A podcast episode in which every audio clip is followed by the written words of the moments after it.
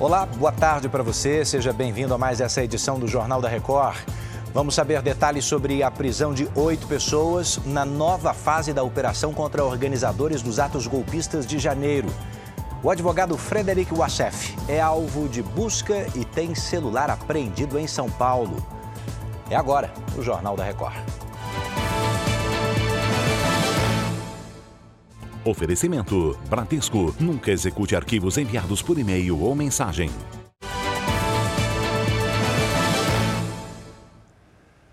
Oito pessoas foram presas nessa manhã pela Polícia Federal dentro da 14ª fase da Operação Lesa Pátria, que investiga os participantes dos ataques às sedes dos três poderes em Brasília no dia 8 de janeiro. A repórter Vanessa Lima tem os detalhes. Olá, Vanessa. Olá, Edu. Os agentes saíram às ruas para cumprir 10 mandados de prisão e 17 de busca e apreensão.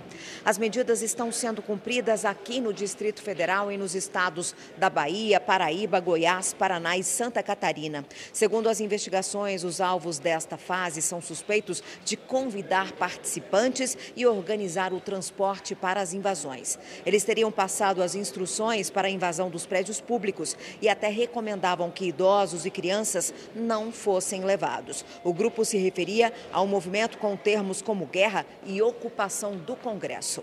De Brasília, Vanessa Lima. Obrigado. E o advogado Frederic Wassef foi alvo de uma busca e apreensão da Polícia Federal na noite de ontem em São Paulo. A repórter Beatriz Casadei está chegando com mais informações. O ex-advogado de Bolsonaro teve o celular apreendido e o carro revistado. Ele foi surpreendido em um restaurante na zona sul da cidade.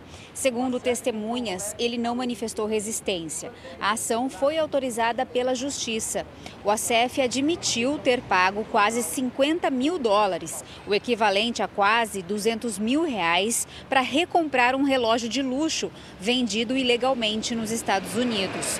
A joia era um presente que o ex-presidente Bolsonaro recebeu de autoridades sauditas. O ACF nega, entretanto, ter agido a pedido da assessoria do ex-presidente. De São Paulo, Beatriz Casadei.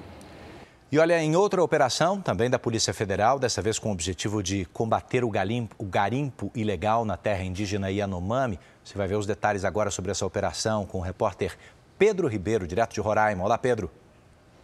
Olá, Edu. A ação contou com mais de 50 policiais que cumpriram 11 mandados de prisão preventiva, 18 de busca e apreensão e mais 19 de outras medidas judiciais. A operação também foi realizada nos estados de Goiás, Pará, São Paulo e Rio de Janeiro. Mais de 300 milhões de reais foram bloqueados. Foram apreendidos aviões de pequeno porte e armas.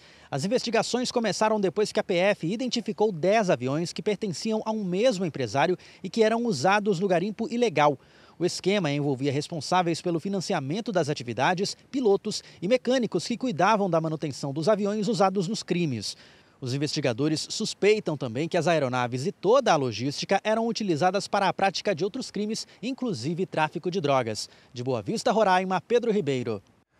Obrigado, Pedro. E a gente vai agora para o continente africano com uma emergência. Pelo menos 63 imigrantes morreram depois que um barco ficou à deriva na costa da África Ocidental. A embarcação saiu do Senegal com cerca de 100 pessoas e faz 35 dias isso.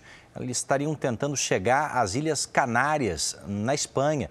Um relatório da Cruz Vermelha diz que as vítimas morreram de fome, porque a comida acabou com uma semana de viagem. Imaginem, 35 dias, com uma semana já estavam passando muita fome. Os corpos então começaram a ser jogados no mar. Até agora, só sete deles foram localizados, outros 38 foram resgatados com vida, inclusive, incluindo crianças.